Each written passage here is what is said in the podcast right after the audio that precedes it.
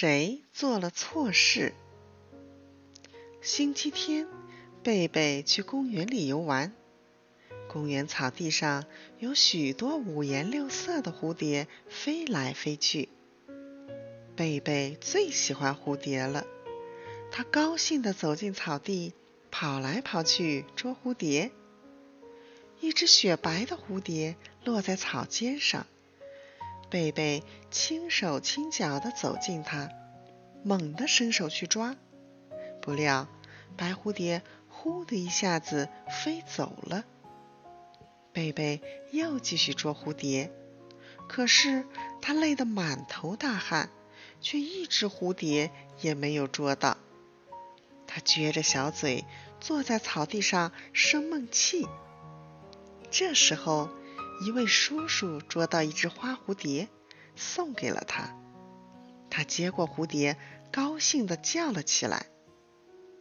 忽然，一个男孩子跑过来，看着这只花蝴蝶，羡慕极了。男孩子对贝贝说：“送给我吧。”“不，不，我最喜欢蝴蝶了。”贝贝说着，扭过身。男孩子不甘心，仍旧向他要，他还是不给。突然，男孩子一把抢过蝴蝶，转身就跑。贝贝急了，边追边喊：“我还给我，还给我！”男孩子头也不回地向前跑去，跑到了草地边。男孩子发现蝴蝶被自己捏死了。就对贝贝说：“喏，还给你，还给你。”贝贝接过死去的蝴蝶，哇的一声哭了起来。男孩子慌了，赶紧走开了。贝贝抹着眼泪，狠狠瞪着男孩子。男孩子来到花坛边，发现地上有一朵花，就拾了起来。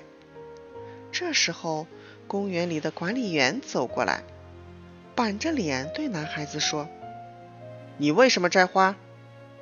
男孩子吓了一跳，连忙说：“没，我没摘。”“没摘？那你手里的花是从哪里来的？”“罚款！”